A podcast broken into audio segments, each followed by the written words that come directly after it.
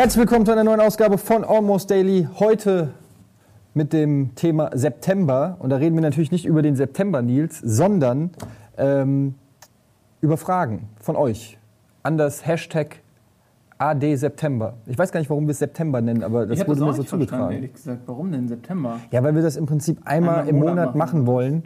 Ähm, und jetzt nennen wir es halt einfach immer nach den Muss man Monaten. das ja nicht am Monatsende machen, weil dann würde AD September ja auch Sinn machen irgendwie. Ja, ich glaube, so viele Gedanken sind da nicht in das Hashtag geflogen.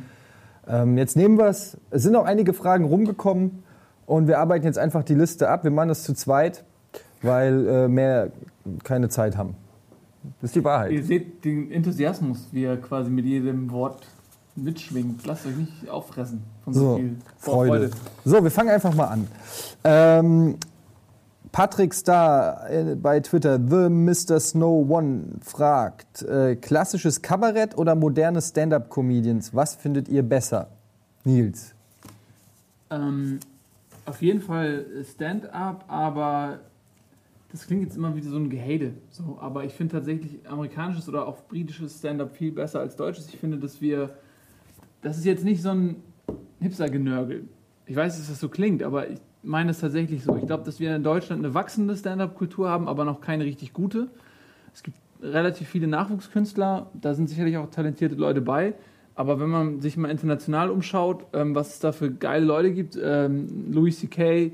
zum Beispiel, ähm, Jim Jeffries, der Australier ist, ähm, das sind alles Leute, die auf einem Niveau ähm, performen und auch ja in der Geschichte auch schon Vorbilder sich nehmen konnten, ähm, die ja in Deutschland schwer zu finden sind. Ja, wenn du hast ja einen Heinz Erhardt oder so, der vielleicht als Stand-up-Künstler durchgeht, aber so in der Breite gibt es ja nicht so viele Vorbilder. Ich glaube, das ist so ein bisschen wie im Fußball, wenn du einen englischen Torhüter nimmst, die sind ja alle schlecht. Und deswegen gibt es in England keine Vorbilder für einen Jungen, wo er sagt, ich gehe ins Tor, weil ich bin Jens Lehmann oder Oliver kommen Kahn. keine neuen nach. Deswegen kommen keine nach, weil es keine Vorbilder gibt, an denen man sich orientiert. Und so ein bisschen ist es vielleicht auch in der Stand-up-Landschaft so, dass es so ein bisschen die, die, die, geschichtliche. Basis fehlt, genau.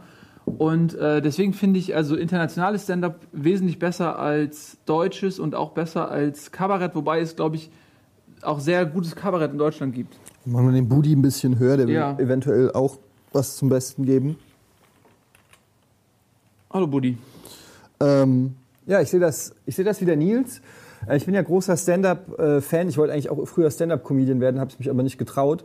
Ähm, was aber auch ein bisschen daran liegt, dass die Form von Stand-up, die ich zum Beispiel mag, ähm, die eher deftigere Variante, ähm, die politisch nicht korrekte Variante, hier in Deutschland irgendwie nicht, nicht so funktioniert. Also die von dir angesprochenen Louis C.K., Jim Jeffries, äh, Bill Burr, äh, das sind alles Leute, die, die ja echt Sachen sagen, wenn man die einfach eins zu eins ins Deutsche übersetzen würde, da sehe ich schon, wie die ganze Nation, die würden hier niemals Stars werden können. Da würden die Leute wahnsinnig werden, wenn die übers Ficken, über Drogen, über Rassismus und so reden. Ähm, das funktioniert hier in Deutschland nicht. Wir sind hier meiner Meinung nach politisch zu korrekt, wir sind zu steif, wir haben zu sehr einen Stock im Arsch. Das höchste der Gefühle war immer Ingo Appelt, der äh, dann irgendwie irgendwas mit Ficken gesagt hat und alle haben immer gesagt, oh, dieser Comedian, der immer Ficken sagt. Ja, das Wobei ist das so, auch das für eine sprachliche äh, Färbung ist. Kann weil, sein, weil ja, im, im Englischen sein. sagt man viel ähm, leichtfüßiger sowas wie, Entschuldigung jetzt, aber sowas wie fuck, shit. Und im, im Deutschen ist Ficken, Scheißen. Das ist was, das hat eine ganz andere Schärfe Ja. und, und ganz, man fühlt sich richtig, äh, das ist auch, geht nicht so, so schön von. Aber es sind auch Von der Hand, Das stimmt der schon. Die, Mund, die, Mund. die Wörter sind natürlich schon. Irgend, ich weiß auch nicht, woran das genau liegt, ähm, dass man, wenn man im Englischen sagt Kant, dann lachen die Leute. Wenn man im Deutschen sagt Fotze, dann ist der Abend verloren äh, mit dem Publikum. Ich weiß auch nicht. Das stimmt auf jeden Fall. Aber es sind auch die Themen an sich, die, ähm, die, die nicht so behandelt werden. Ich habe oft das Gefühl, dass deutsche Stand-up-Comedians ähm, erzählen einfach nur Witze. Also im Prinzip ein Aufbau und dann kommt die Punchline und das war's und dann kommt das nächste. Während die richtig guten Stand-up-Comedians, ähm, so auch so Leute wie, wie ein Jerry Seinfeld, ein Chris Rock und so weiter früher, äh, selbst ein Bill Cosby, äh, Richard Pryor und so, die haben, die haben im Prinzip Geschichten aus ihrem Leben erzählt, die haben äh, Situationen erzählt und haben es geschafft, in diesen Situationen oder in diesen Geschichten haben sie äh, natürlich auch Punchlines und Gags gehabt, aber es, es wirkte wie, als ob dir jemand einen Schwank aus seinem Leben erzählt, der auch nicht konstruiert ist, sondern der auch oft mit einer Weltanschauung, mit, mit Meinungen verbunden ist. Also selbst ein Chris Rock, der die deftigsten Dinge raushaut, du hast das Gefühl, du lernst richtig was, der, der, der predigt fast schon. Ähm, das fehlt mir so ein bisschen. Ich glaube übrigens, dass das ein Punkt ist, wo auch vielleicht so ein bisschen das, was man im Deutschen so, so scharf unterscheidet zwischen Kabarett und Stand-up, dass es im Amerikanischen auch so ein bisschen ineinander übergeht, weil das Stand-up eben auch sehr politisch ist und äh, mit sehr viel Meinung ähm, auch äh, aufgefüllt. Und in Deutschland ist es, wie du auch sagst, oft, dass man das Gefühl hat, die Suche nach dem Gag. Und, und Ja. die, die vertreten zum Beispiel, die erzählen dir einen Schwank über Religion und die Absurditäten, die dahinter eigentlich stecken, die Wahrheiten, die absurden. Und es ist, deswegen ist es relativ politisch auch, ja. Und, und äh, hier ist es so, Politik ist Kabarett zum Beispiel und Stand-up ist eher so Gags. Und ich erinnere mich an ähm, einen Auftritt von äh, Louis C.K., ich glaube, das war so eine Art Gedenkfeier für, für George Carlyle, oder so, ja.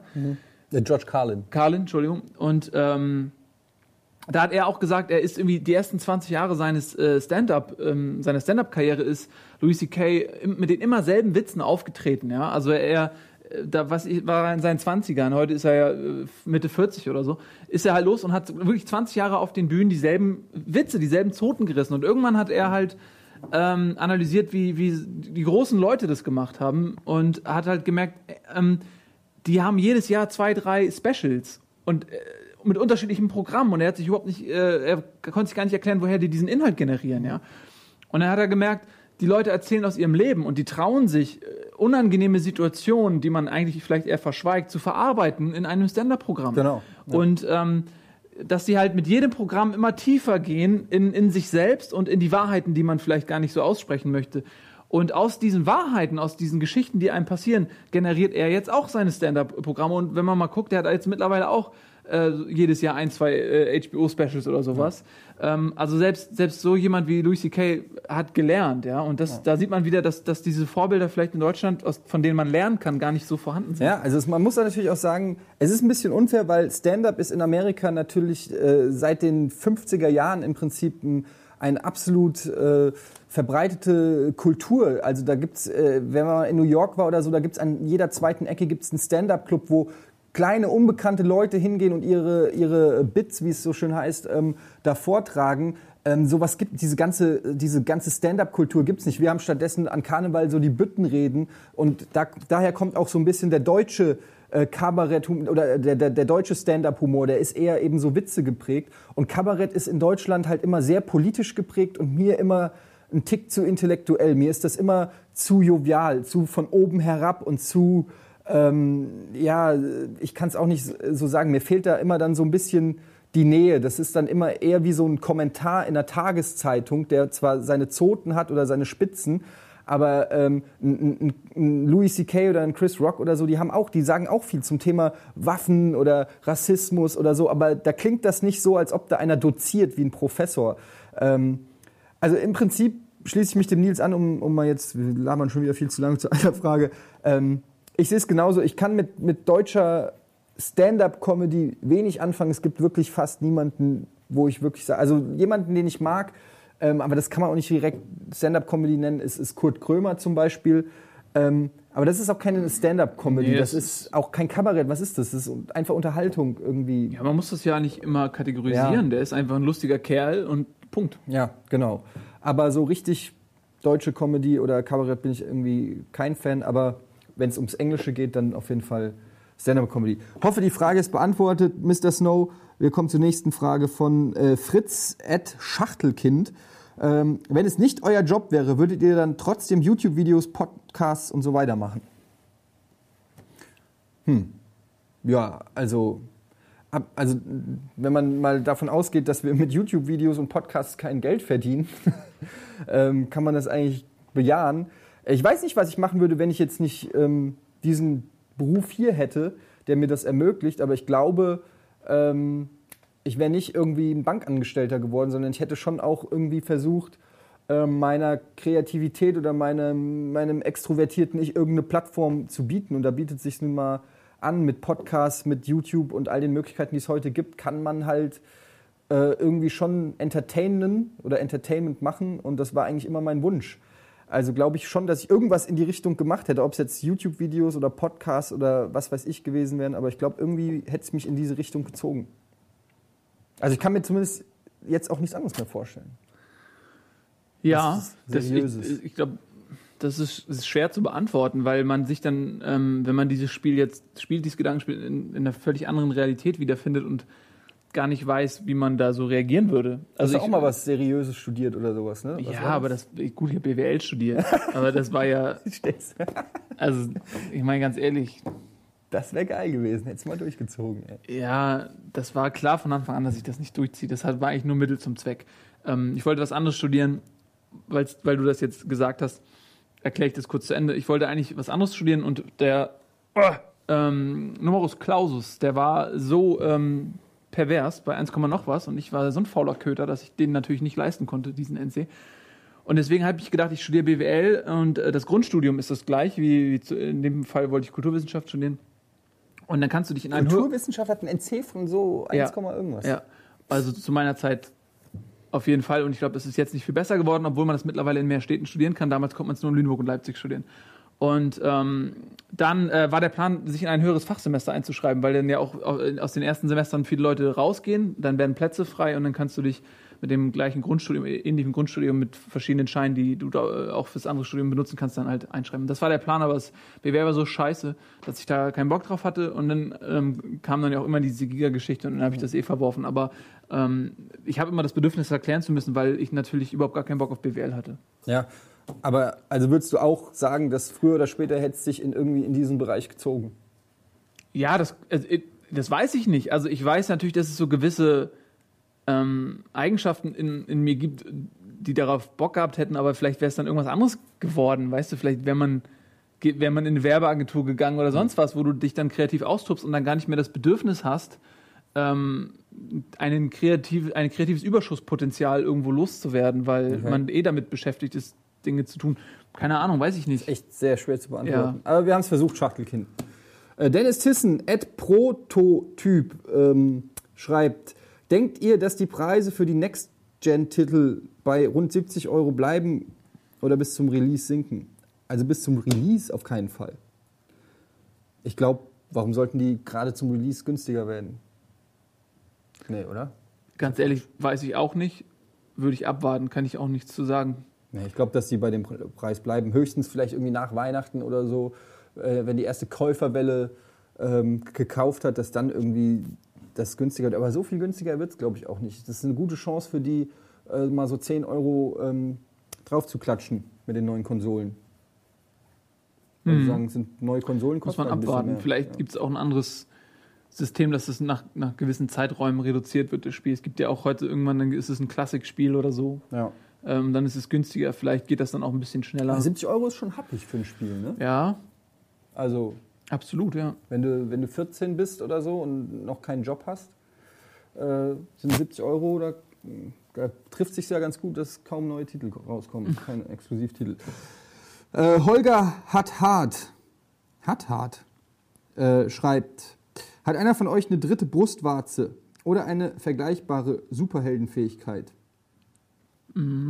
Ich habe drei Eier. Und benutzt kein einziges. Nee. Aber ich habe drei. Ähm, das, das, ja, das ist, ist Hast toll. du, Vielleicht hast du kannst drei du's- Brustwarzen? Ähm, äh, ja. So eine drei Ziezen? Ich hab, ja, ich habe drei Zitzen, ja. Unter anderem. Also, was soll ich jetzt sagen? Ich habe meine, meine Superkraft ist äh, extreme Faulheit. Ich kann also ähm, besser als jeder andere faul sein. Das Problem an dieser Superkraft ist, dass die jetzt in Superheldenkreisen nicht akzeptiert genug ist, um damit jetzt sich ein Kostüm zu machen und auf, auf die Straße zu gehen und so. Ich stelle mir es auch schwierig vor, wenn irgendwie ein Anruf kommt und sagt so, ey, hier wird gerade in, einer, in irgendeiner Seitenstraße überfallen. Super Nils, können Sie helfen? Und du sitzt dann da und sagst, oh, äh, ich, äh, so in 20, äh, vielleicht äh, mal gucken. Ich weiß noch nicht. Ja, das ist halt sehr schade, weil ähm, das ist, es ist eine Marktwirtschaft, auch was Superheldenkräfte angeht. Da, da gilt Angebot und Nachfrage. Und äh, jemand, der super stark ist, der, der findet auch einen Absatzmarkt für diese Superkraft. Aber ich mit meiner Superkraft immens faul zu sein, Ja. was ja auch absolut was außergewöhnlich Gutes ist, finde halt jetzt in der Gesellschaft nicht so die Anerkennung dafür. Das ist schade, aber so ist es halt. Ja, ja ich, mit meinen drei Eiern kann auch Ja. nicht wirklich viel machen. Also es ist eher belastend, weil ich muss dauernd auf die Toilette. Wieso das denn? Kommt da nicht das, nee, muss, äh, weiß ich nicht. Ist das vielleicht irgendwie so eine Blase? Ja, vielleicht vielleicht sind es gar nicht drei Eier, sondern drei Blasen und die sind Ja. einfach runtergerutscht. Man weiß es, Es nicht. ist widerlich, egal. Ja, es ist ähm, ja, hoffentlich ist die Frage damit beantwortet, Holger. Äh, die nächste Frage von DJ Genesis, Genesis Official. Wieso akzeptieren viele Menschen Hardstyle nicht als ernstzunehmende Musikrichtung? Ich wusste gar nicht, dass Hardstyle eine Musikrichtung ist. Für mich ist nicht mal, was Hardstyle, Hardstyle ist. Also ist. Für mich war das immer so ein Kleidungsstil, wenn man sich halt extrem hard Hard stylt, so dass man dann, ey, guck mal, ich bin ziemlich hart gestylt. Also, dass viele Leute vielleicht den Hardstyle nicht so als Style. Hardstyle. Ich denke dauernd Harz-Style. Wie Hard- wie so Hartz IV. Hartz-IV-Style. Oder so wie das Gebirge da. Fukuhila, blond gefärbte Spitzen, drei Haarfarben. Und Ja. Also die Frage ist irreführend, äh, das können wir nicht so beantworten, dass wir wissen nicht genau, auf was das abzielt. Also nächste Frage. Killer Klasnitsch fragt: Ein Jahr Rocket Beans TV, eure Meinung, alles so gelaufen wie gedacht, wie geht es weiter? Mm, Ja, also wir sind ja mit großen Ambitionen gestartet. So wie jemand, der sehr ehrgeizig ist und an einem Marathon teilnimmt, aber noch nie einen Marathon gelaufen ist. Der läuft dann die ersten 500 Meter im Sport und dann stellt er fest, shit, ich kann ja gar nicht mehr. Und dann sagt er sich, okay, bleibe ich mal stehen, ruhe mich aus und den Rest der Strecke laufe ich dann, wie man Marathon läuft. Nimmt das Tempo, das ich auch halten kann. Und so ungefähr würde ich unser YouTube-Start sehen. Und ja, ich, ich für meinen Teil bin zufrieden. Wir probieren da viele Sachen aus, viele Sachen, die macht man nur einmal und sagt, man macht sie immer und dann macht man sie nicht mehr. Aber das ist ein Privileg, was wir uns erlauben, weil wir machen das nur, also wir machen das natürlich für euch, aber wir machen das nicht für irgendeinen Auftraggeber oder so, sondern wir machen das, weil wir einfach Bock haben, Sachen auszuprobieren. Und ähm, ja, da bedienen wir auch zu einem großen Teil natürlich auch eher die Sachen, die wir cool finden und weniger die Sachen, wo man sagt, was könnte jemand anderes cool finden, was könnte erfolgreich sein. Ähm, von daher, also mir macht das Spaß und wenn das euch auch Spaß macht, ist es ja eine Win-Win-Situation. Also ich finde, bislang ist das eigentlich alles ganz okay. Äh, Wir haben jetzt fast 85.000 Abonnenten. Klar könnte noch der ein oder andere mehr dazu kommen, aber wir wissen ja auch, dass, dass wir eine ältere Zielgruppe haben als der Standard-YouTube-Channel. Deshalb äh, muss man das auch eben in Relation sehen. Ansonsten haben wir noch viele Ideen. da wird noch viel cooler Kram passieren. Ähm, Killer Klasnitsch, also wenn erstmal Pen and Paper zum Beispiel an den Start geht, das wird der Hammer. Äh, dann in fünf Jahren. Ähm, ja, wir haben coole Ideen und ich glaube, das wird auch weitergehen. Das, die Schwierigkeit bei uns ist immer, das alles unter, unter ein Dach zu kriegen, hier mit, mit äh, GameOne.de, mit GameOne TV, mit äh, all den anderen äh, Projekten, die noch so nebenbei laufen und eben Rocket Beans TV, wo halt einfach keine Kohle bei rumkommt, weshalb wir nicht 20 Leute einstellen können, ähm, um gewisse Sachen zu gewährleisten. Deshalb muss man das immer ähm, auch unter dem Aspekt sehen, was ist gerade möglich und da versuchen wir das Beste rauszuholen und ich finde, das gelingt uns ganz gut. Ähm, ich bin zufrieden. So, ich hoffe, ihr seid auch zufrieden. Frywind fragt, welche Auswirkungen hat das Gamen auf euer Bewusstsein, Wahrnehmung und Handeln, zum Beispiel Kurzzeitgedächtnis etc.? Ich hoffe, dass es keine Auswirkungen aufs Gedächtnis hat, sonst wärst du ein Fallbeispiel dafür, dass Gaming keine guten Auswirkungen aufs Gedächtnis hat. Ansonsten weiß ich das nicht, weil ich weiß ja nicht, wie ich wäre, wenn ich nicht spielen würde. Wie war jetzt die Frage nochmal? Ja, also das kann man tatsächlich, glaube ich, nicht beantworten. Also es gibt so, wahrscheinlich gibt es Studien, die dann sowas sagen wie, ey, das, die Hand-Auge-Koordination bei Leuten, die spielen, ist besser oder die, irgendeine Form von synaptischen Verbindungen ist besser, weil das Gehirn permanent äh, damit äh, konfrontiert ist, Probleme lösen zu müssen, dass es so eine Art Gehirntraining ist.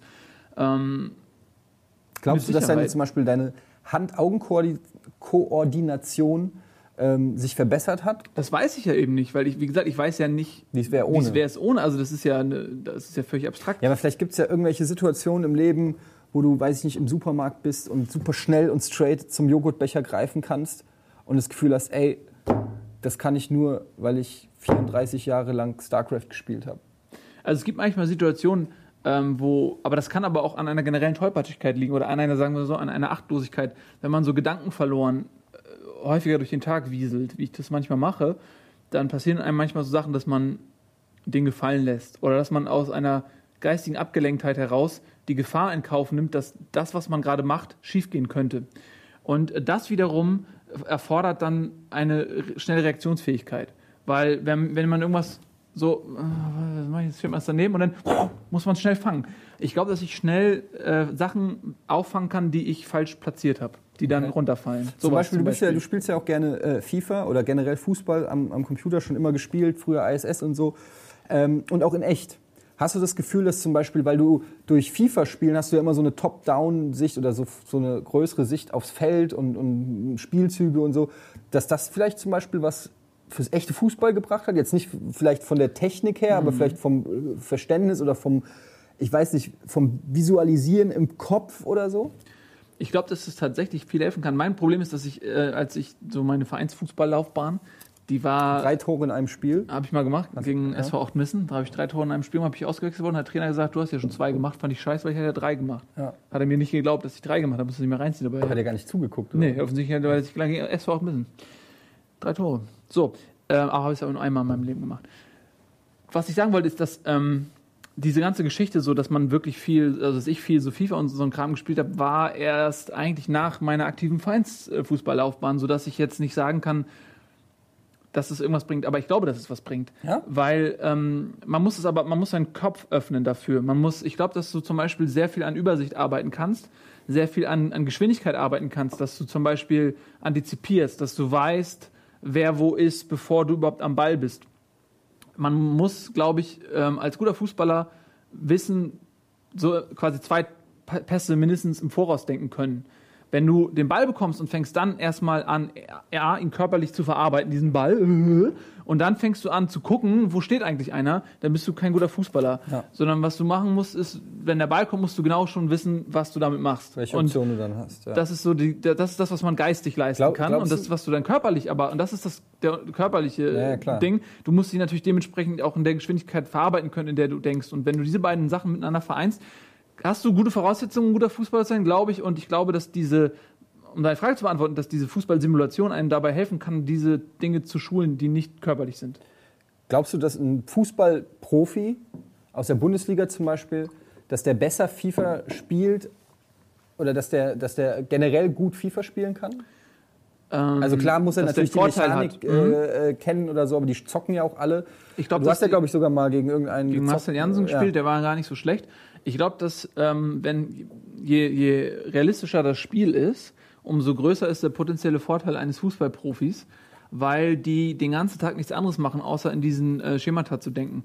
Also, ne, wie, wie mache ich den Spielaufbau, über wen läuft der Ball und ähm, wann, zu welchem Zeitpunkt kommt der Pass und bla bla bla. Und das sind ja Sachen, die, die, die lernen die und wenn das Spiel realistisch ist und du dann dieselben Mechanismen da anwenden kannst, dann sind die mit Sicherheit Ich glaube, das ist auch das Ding. Also, dass sie das auch umsetzen. Ihre Gedanken müssen sie natürlich umsetzen können aufs Spiel. Ähm, ja.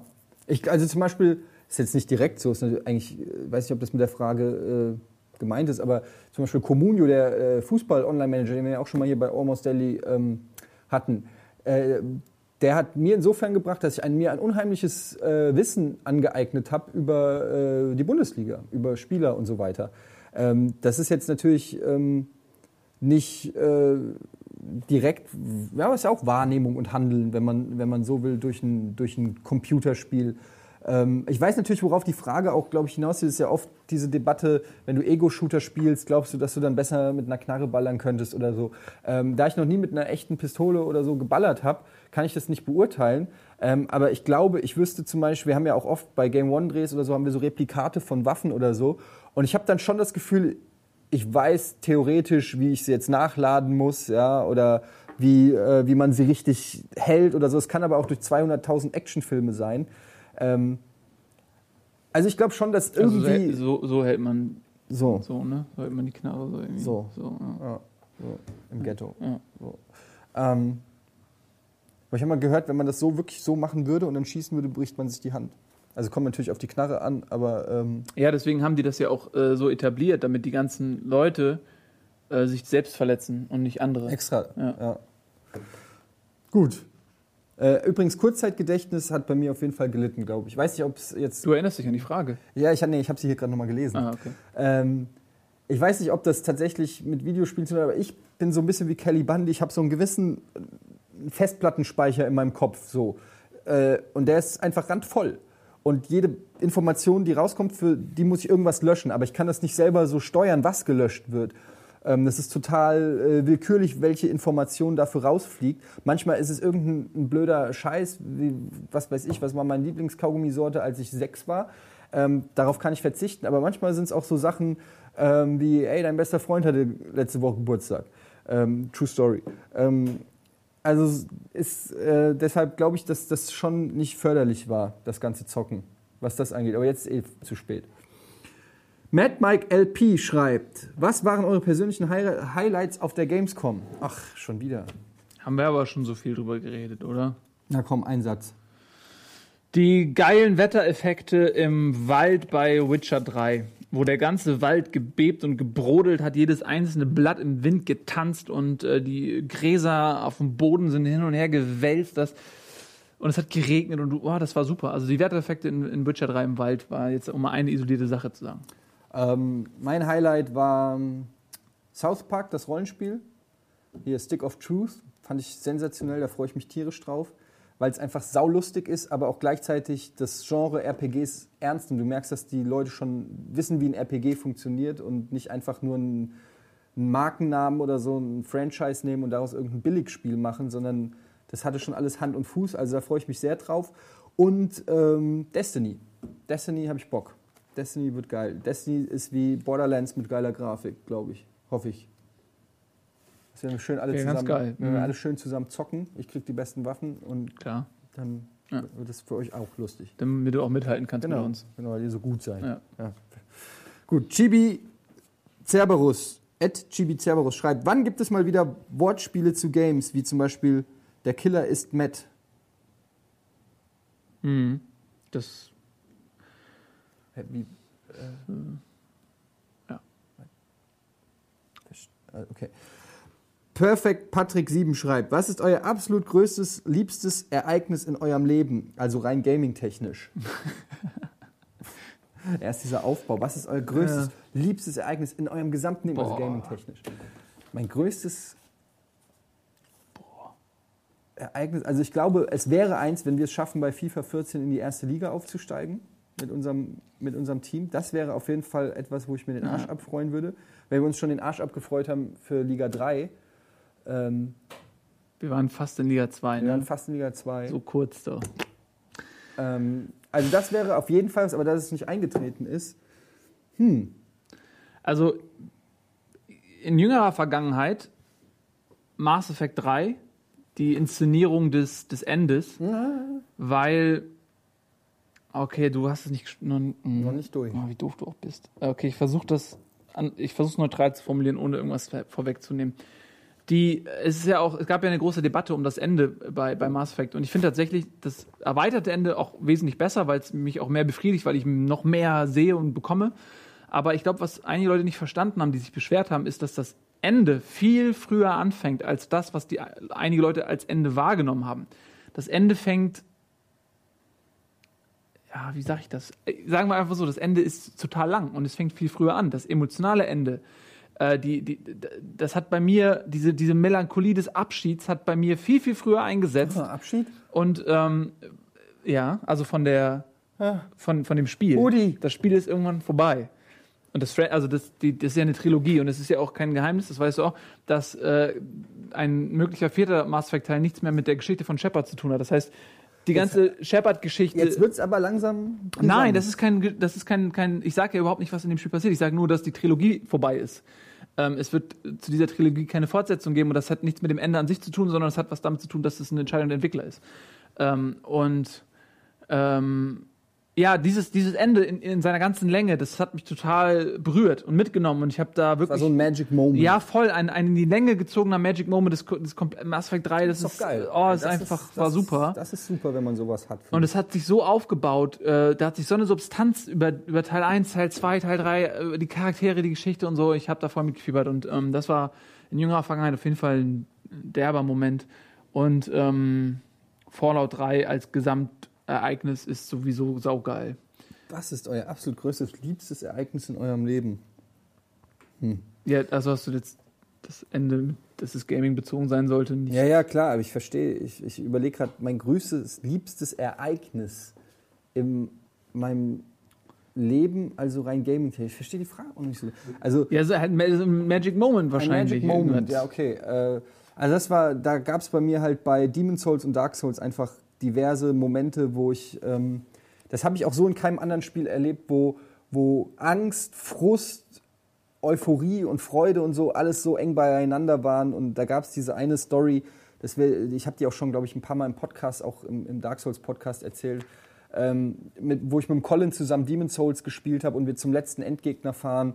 Und ähm, das ist ein saukrasser Typ, weil der kann einem Level klauen. Also wenn, der, wenn man zu nah an ihm dran ist oder der hat so einen Move, dann saugt er dir ein oder zwei von deinen Leveln.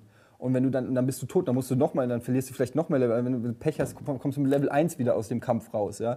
Also da bist du schon so angespannt, weil du das weißt und bist so vorsichtig. Und wir hatten noch einen Typen, einen dritten gesammelt und dann gehen wir da halt hin und, und äh, da gibt es so einen Aufzug und der fährt irgendwie hoch zu dem, zu dem, Geg zu dem Boss Idol, steigen in diesen Aufzug auf und dieser Aufzug, der fährt locker fünf Minuten lang hoch in diesen Turm, wo der Typ auf einen wartet. Und ich bin mit Colin ähm, per Skype verbunden und wir müssen alle so unser Equipment noch ändern und sagen, ey, ja, nimm mal die Flasche und nimm mal die Waffe und so. Und sind in diesem Aufzug und der Aufzug fährt hoch und ähm, der Gegner wird erst getriggert quasi, wenn du aus dem Aufzug quasi rausgehst. Und ähm, wir gehen alle raus und Colin ist aber noch in seinem Menü und equipped noch. Und meinte, warte, ich komme, ich komme, ich komme, ich komme. Und in dem Moment geht die Aufzugtür wieder zu und der Aufzug fährt wieder fünf Minuten mit dem Colin runter. Und wir hatten aber den Gegner schon getriggert, ich und der andere Typ, und mussten dann zu zweit zu dem kämpfen. Und ich höre die ganze Zeit, wie der Colin ähm, halt irgendwie, ah, hey, wartet auf mich, wartet auf mich. Und ich so, ja, wir können nicht, er kommt, wir müssen jetzt kämpfen gegen den. Und dann hört Colin quasi über Skype, wie wir mit dem Typen kämpfen. Und es muss furchtbar für ihn gewesen sein, in dieser langsamen Aufzugsfahrt mitzukriegen, wie dieser Endkampf stattfindet ohne ihn. Und dann kommt der Aufzug wieder hoch. Und dann, der Typ hat auch so einen Move, wo er dann so in den Boden rammt mit dem Schwert. Und dann gibt es so eine Bodenwelle, die dich mit einem Schlag killt. Und natürlich kommt der Aufzug wieder hoch. Und irgendwie, wie es der Zufall so will, steht der Typ wirklich genau an der Aufzugstür. Aufzugstür geht raus, Colin so, ich bin jetzt dabei, ich unterstütze euch. Bodenwelle kommt, Colin ist tot. Und wir haben den Typ zu zweit dann platt gemacht. Und er hat auch die ganzen Goodies und alles nicht gekriegt. Ähm, und das war irgendwie wirklich ein Magic Moment. Das war so. Das war von der Dark Inszen- Magic. Ja.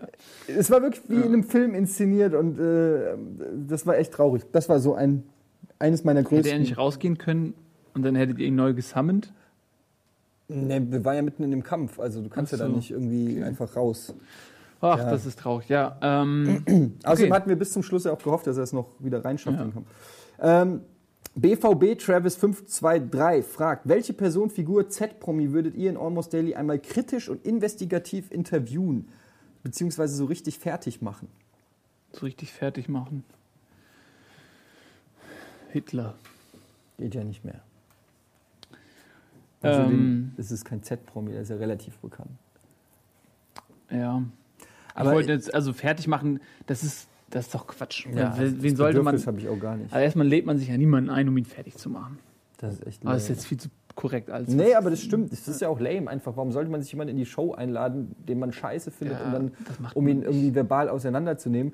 Ähm, Im Zweifelsfall sieht man ja selber dabei nicht gerade sympathisch aus. Aber jemanden mal kritisch und inter investigativ interviewen, das wäre ja durchaus machbar. Jemanden, den man mal hier sitzen. Also ich, man es gibt so ein paar, so ein paar kann. Sachen, die ähm, ich muss mal so ein paar Krümel wegschnibbeln. Die sind immer so Krümel. Ähm, so ein paar Sachen, die man, die einen vielleicht so aufregen, die man un als ungerecht empfindet. Äh, zum Beispiel neulich, was ich gerne mal machen würde, ist äh, mit jemandem reden, der dieses ganze GZ, diese ganze Rundfunkgebühr-Geschichte irgendwie vertritt mit dem mal ins Gespräch gehen und, und, und die ganzen Dinge, die ich da als ungerecht empfinde, so Sachen wie, wie kann das sein, dass das, dass es quasi vom Bürger finanziert ist und es stellt gewisse Parameter, soll das, soll das äh, gewährleisten. Und dann ist es aber so, dass sowohl auf ARD und als auch auf ZDF übertragen wird die Hochzeit von William und Kate. Und die aber nicht nur auf beiden Sendern es übertragen, obwohl die Empfangbarkeit wahrscheinlich genau deckungsgleich ist, sondern die auch noch unterschiedliche Teams dahin schicken, um davon zu berichten. Das ist eine Sache, das kostet richtig, richtig viel Geld. Und das regt mich total auf, weil ich es nicht verstehe, warum die dafür dann Geld kassieren von einem. Und eine andere Geschichte ist, Fußball, ich bin ja großer Fußballfan und ich freue mich über jeden Cent, der dafür ausgegeben wird. Aber wenn jetzt zum Beispiel Sat 1 bietet für die Champions League-Rechte und ähm, die gewährleisten die Übertragung, die machen lediglich in der, äh, also in, in der Halbzeitpause Werbung, was mir völlig Latte ist, aber das Spiel wird nicht unterbrochen, es wird äh, qualitativ hochwertig äh, gezeigt und Sat1 ist ja auch verbreitet äh, überall, genauso wahrscheinlich wie die öffentlich-rechtlichen. Es gibt ja mittlerweile auch Internet-Streams auf Sat1 und so. Warum muss dann ARD ZDF für die Champions League-Rechte bieten? Ähm, und dafür richtig, richtig, richtig viel, hunderte Millionen bezahlen, obwohl man das kostenlos äh, abgedeckt bekommt über öffentlich-rechtliche. Das sind so, so Geschichten, die ich nicht verstehe. Da würde ich, also das sind nur Beispiele, da würde ich gerne mal jemanden sitzen haben, der mir das erklärt, warum das so ist. Mhm. Ähm, das könnte ich mir vorstellen. Das ist gut. Das sind zwei gute, ähm, interessante Themen. Da muss man sich natürlich gut vorbereiten, weil damit die einen nicht äh, hier um Finger wickeln. Ich weiß es ehrlich gesagt gar nicht. Welche Person würdet ihr gerne mal kritisch und investigativ? Ich, also den Papst ist natürlich schwer zu kriegen, aber da hätte ich ein paar Fragen. Den, den Ex-Papst jetzt, oder? Ja, nehm, ich nehme auch den Ex-Papst, den Ratzinger. Der spricht ja auch wenigstens Deutsch, könnte ja. man sich mit dem auf Deutsch Das wäre das wär mal ein Ding, da hätte ich ein paar Der kritische und investigative Fragen. Ja, ne, oder? Ja. Almost Daily. Hat sich bestimmt auch im Vatikan schon rumgesprochen, rumgesprochen. glaube ich auch. Ja. Ansonsten ähm, würde ich wirklich mal so ein, ja, was weiß ich, äh, ich weiß es nicht, äh, kritisch und investigativ interviewen. Wer macht denn wirklich blöde Sachen und den könnte man dann mal dazu den könnte man dann damit konfrontieren. Ja, aber wenn du niemanden hast, ist ja auch eine Aussage. Ja, vielleicht so einen neuen Live-Moderator oder sowas. Das Wobei dafür, das, dafür interessiert es mich eigentlich schon wenig. Da sind wir dann schon wieder in der Richtung ähm, fertig machen. Aber das ist schon für mich so, weiß ich nicht. Dem hätte ich, hätte ich ein paar Fragen. Wie, wie das auch so, wie man das so rechtfertigen kann. So. Ich meine, gut, ich habe auch mal im Callcenter gearbeitet, aber das ist immer noch ein bisschen was anderes irgendwie, weil Callcenter mit Kameras. Ja, es ist schon noch ein bisschen was anderes, finde ich so. Naja, ich weiß es nicht. Keine Ahnung. Nee, keine Ahnung. Schwer zu beantworten. Wir machen einfach weiter. Aquila Pur, at Aquila Pur, fragt, wie viele großartige Videospielhelden haben virtuell ins Gras gebissen? Welcher Tod in welchem Spiel hat euch am meisten berührt? Mm. Jetzt Vorsicht hier mit Spoilern. Jetzt ganz, ganz Vorsicht. Also, wir reden nicht über Walking Dead, wir reden nicht über Mass Effect, wir reden nicht über Last of Us, wir reden nicht über Red Dead Redemption, wir reden eigentlich über gar kein Spiel, weil ich keine Spiele durchzocke. Um, ähm. Dead Space reden wir auch nicht. Alan Wake reden wir auch nicht. Also, ihr seht, mir sind die verbalen Hände gebunden. Kannst irgendwas von NES Ich sage was, sagen. was niemanden spoilen kann, weil es in den ersten fünf Minuten des Spiels passiert. Und daher auch umso mehr eine beachtenswerte Leistung ist, und zwar bei The Last of Us. Ähm, ich sage das jetzt einfach, weil ganz ehrlich. Die Tochter. So, sind ja die ersten fünf Minuten.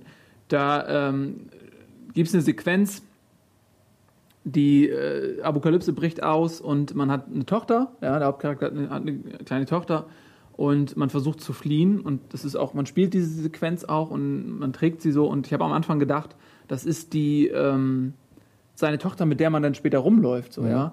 Und auf einmal wird die halt abgeknallt und die ist tot.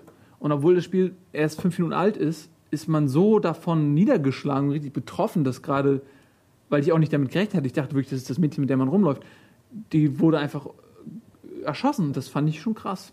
Ich meine, ist sie kein Klicker geworden?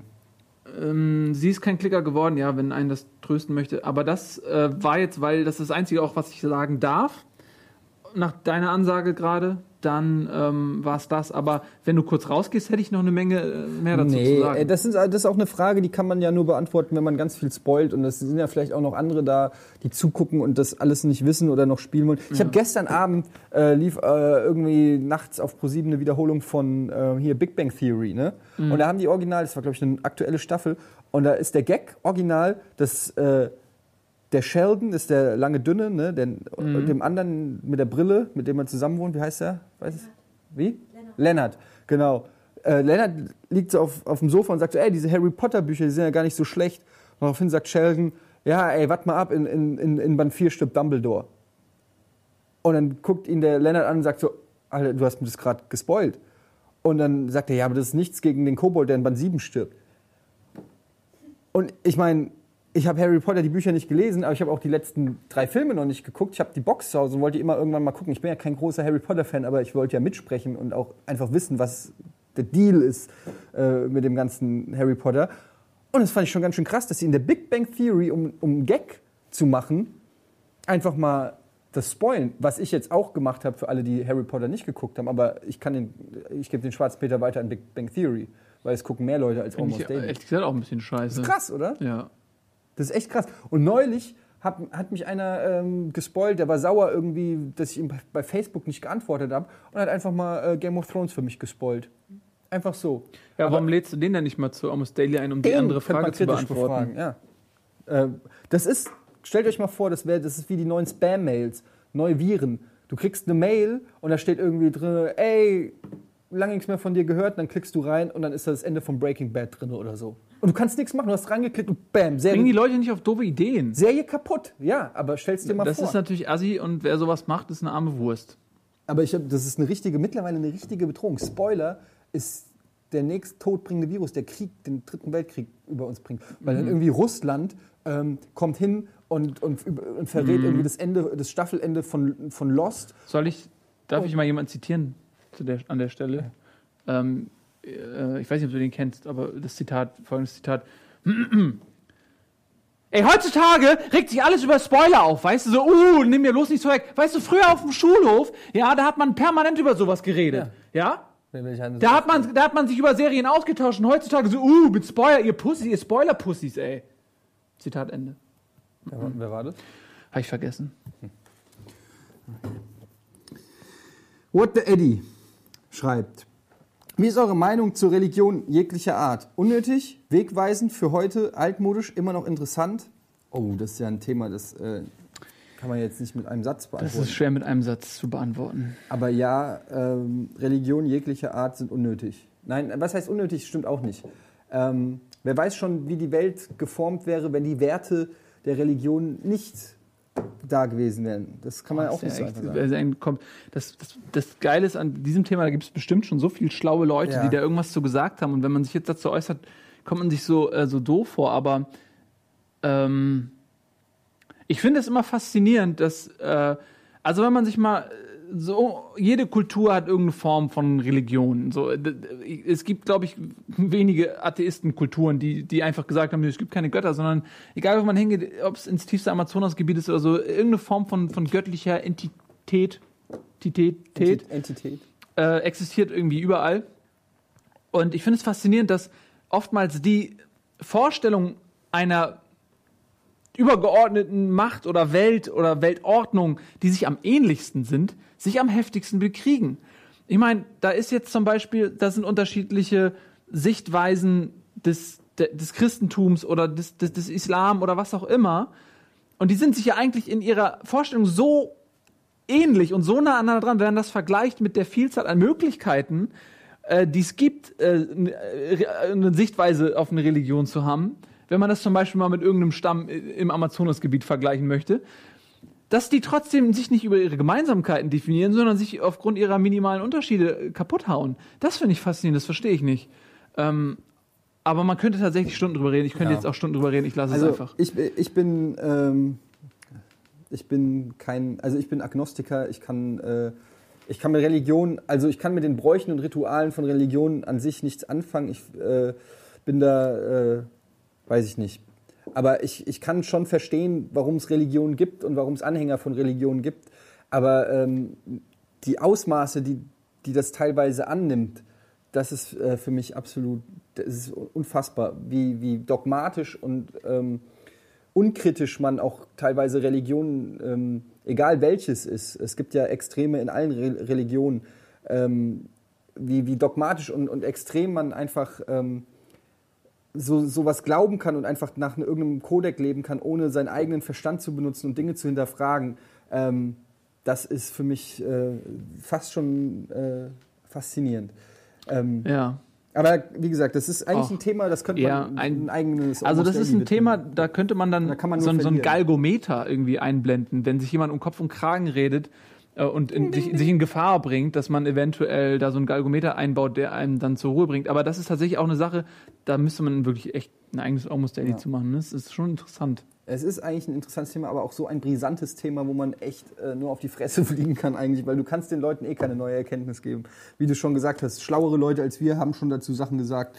Sherlock's Companion at Red John schreibt, schaut ihr Doctor Who und wenn ja, welcher ist eurer Meinung nach der beste Doktor? Also da kann ich ja kurz drauf antworten. Äh, ich bin ein riesen Doctor Who-Fan und für mich ist der beste Doktor der ähm, Allgemeinmediziner. der mit ähm, spezialisiert auf Homöopathie, homöopathische Mittel. Mhm. Ähm, okay, Lust, also war der, Lust, der Höhepunkt ist schon erreicht, ähm, war lustig, aber jetzt, ähm, jetzt keine, aber mal zum Ernst, keine Dr. Scherze Who, über ja. Dr. Who. Entschuldigung, hier geht es um Dr. Who. Ähm, ja. ja. also ich gucke tatsächlich Dr. Who, ich bin großer Dr. Who-Fan, ich hab, bin auch up to date, habe alle Staffeln geguckt. Ich bin großer The Who-Fan. Ähm, welches Lied ist dein Lieblingslied? Ähm, Stairway to Heaven. mhm, ist klar. So, äh, Doctor Who. Und ähm, der erste Doktor, mit dem bin ich nicht hundertprozentig warm geworden. Ich finde, er hat das ganz gut gemacht, aber den gab es ja auch nur eine Staffel.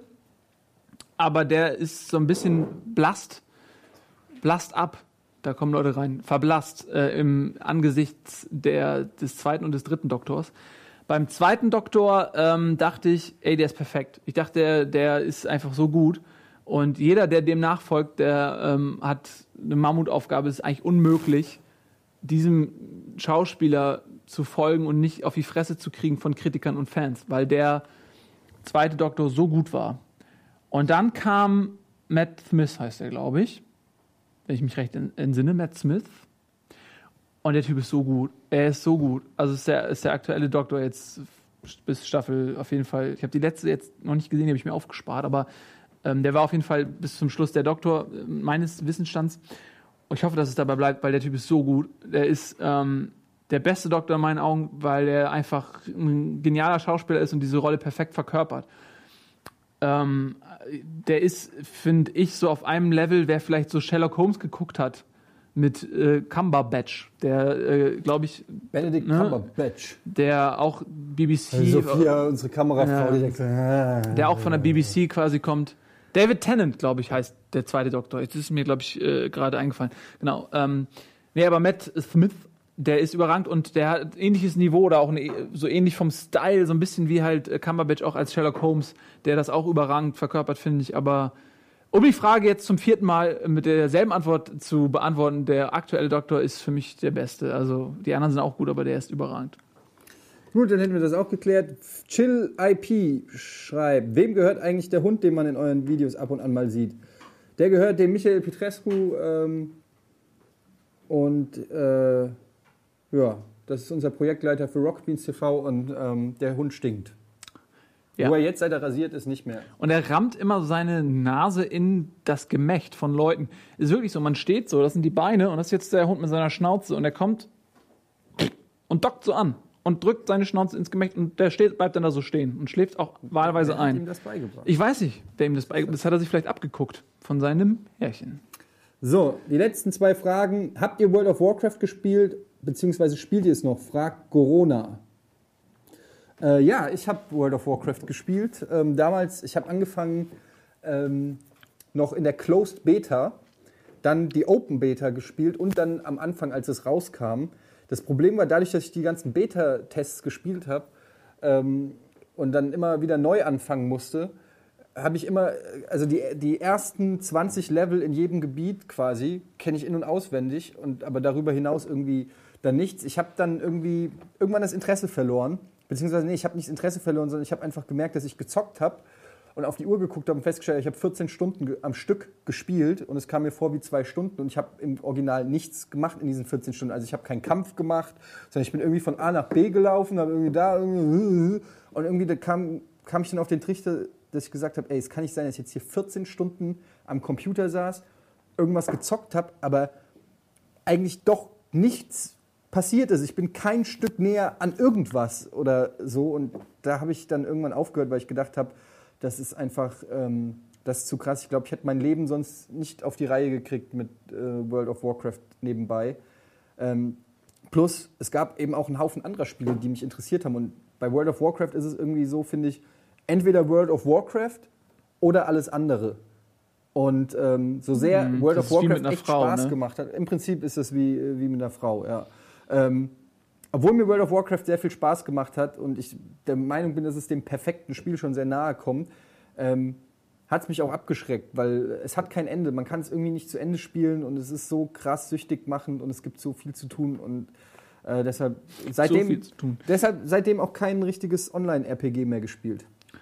Ähm, ja, geht mir ähnlich. Ich habe auch äh, zur Anfangszeit, ich weiß gar nicht mehr, ob es die Beta war oder ob es dann auch schon das äh, Verkaufsprodukt war, aber ich habe es auch gespielt. Ich hatte einen Hunter, hatte ich mal so, Level Mitte 20er und dann hatte ich einen Paladin, auch irgendwo in der Ecke, Ende 20er oder was. Und es, äh, man kann dann nicht sagen, das macht super viel Spaß, so, ne? Also, wie du sagst, das ist perfekt auf süchtig machende Prinzipien ausgelegt und es ist einfach echt lustig. Man permanent bekommt man Belohnung und ähm, es ist insofern auch super wichtig, weil sich so viele Nachfolger orientiert haben an den Erfolgsrezepten und selbst wenn man heute ein, ein äh, Elder Scrolls Online sich anschaut, erkennt man so viele Dinge von World of Warcraft da drin und das nach über zehn Jahren ist schon eine Leistung des Spiels, aber äh, mir ging es genauso, man spielt es entweder richtig oder gar nicht, so ungefähr. Und ähm, ich habe es auch irgendwann gelassen, weil auch aus Respekt. So, man lässt ja auch die Finger vor Drogen. Und man muss dann sich überlegen, ob man wirklich World of Warcraft spielen sollte oder ob das nicht am Ende nach hinten losgeht. Deswegen habe ich auch aufgehört. Aber es hat schon Spaß gemacht. Ähm, ja, aber der Zeitfresser, ne? Ist natürlich krass. Ja, das ähm, ist das Problem an diesem Spiel mhm. irgendwie. Deshalb fand ich Diablo 3 irgendwie ganz angenehm, weil es ähnliche Mechanismen hat, aber irgendwann ist es auch vorbei. Irgendwann kannst du es, also natürlich gibt es ein paar Hardcore-Zocker, die es ewig weiterzocken und immer nach dem besten Gear grinden, aber für mich konnte ich dann irgendwann sagen, so, bin jetzt bei Inferno angekommen, irgendwie, bis es eh nicht mehr, damals noch am Anfang, bis du eh keine Chance hattest, mhm. weiterzukommen. Und das war dann auch okay, da habe ich dann dreimal durchgezockt und habe irgendwie das Gefühl gehabt, ich kenne jetzt jede Ecke in dem Spiel und ähm, konnte das dann so zur Seite legen. Das ist, finde ich, irgendwie auch ganz angenehm. Ich finde übrigens, das ist, ähm, ich weiß nicht, ob es dafür ein Wort gibt, aber wenn, wenn ein Wort in, in zwei Sprachen eine Bedeutung hat und wenn die beiden Sprachen miteinander verschmelzen, ergibt das ein neues Wort, was beide Aspekte abdeckt. Und ich finde, dass das Wort Gier im Diablo-Kontext so ein Wort ist, weil die Gier nach Gier ist das, was einen antreibt. Und wenn man dann einfach sagt Gier, dann ist das in beiden Welten verschmolzen und es ja, macht Sinn. Eine gute Beobachtung. Gier. Wir haben jetzt hier in den letzten Minuten noch echt ein paar Comments gekriegt. Ich würde ja eigentlich gerne noch den einen oder anderen rannehmen.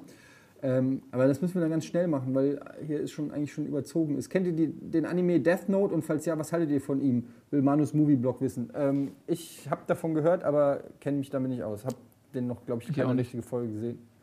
Ähm, Gaming-Orama, ähm, nee, das ist eine doofe Frage. Wer bin ich und wenn ja, wie viele? Ja, na gut. Ähm, Naruxe, habt ihr eine Art Late Nights geplant? Beste Sendung auf ganz Giga gewesen. Hero to Beat, almost daily. Äh, ja, kriegen wir ja häufiger die Frage, was mit Late Nights ist oder so. Das Problem ist einfach, man hat es der Sendung vielleicht nicht angesehen, Late Nights, aber da steckte ja monatelange akribische Arbeit dahinter und Vorbereitung. Weshalb das äh, auch nicht so einfach ist. Wir haben es ja auch schon am Anfang gesagt, dass wir hier mit Rocket Beans TV, mit GameOne.de, mit GameOne TV mhm. schon viele, viele Sachen haben. Natürlich hätten wir auch Bock, wieder sowas wie Late Nights zu machen, aber ähm, erstens äh, ist das im Rahmen der Möglichkeiten, die wir jetzt hier haben, einfach nicht wirklich tragbar. Und wenn, dann muss es halt auch cool werden. Die Erwartungshaltung ist ja auch jetzt so hoch.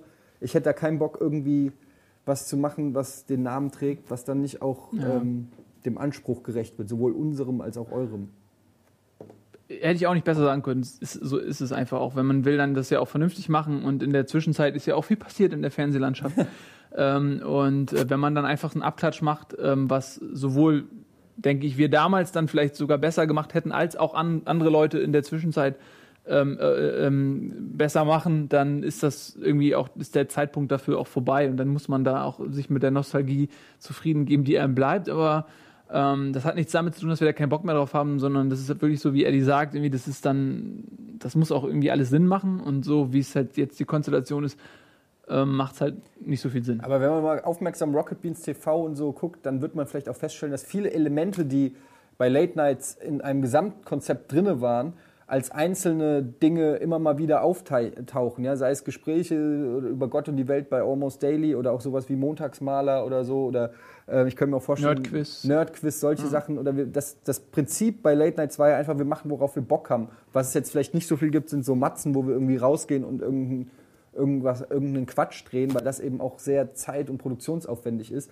Aber viele Sachen, die wir da im Studio gemacht haben, mit Ausnahme der Musik, finden ja eigentlich jetzt auch schon vereinzelt in, in verschiedenen Bereichen statt. Und wie gesagt, das Motto erlaubt ist, was Spaß macht, das ist ja eigentlich auch das Motto für Rocket Beans TV. Das heißt, einzelne Versatzstücke von dem, was Late Nights ausgezeichnet hat, werden wir immer wieder auch hier sehen und halt auch mal mit anderen Leuten. Wir haben ja auch bei Late Nights immer wieder andere Leute reingeholt. Ähm, wir, wir, können mal Mate Nights könnten wir mal wieder machen. Mhm.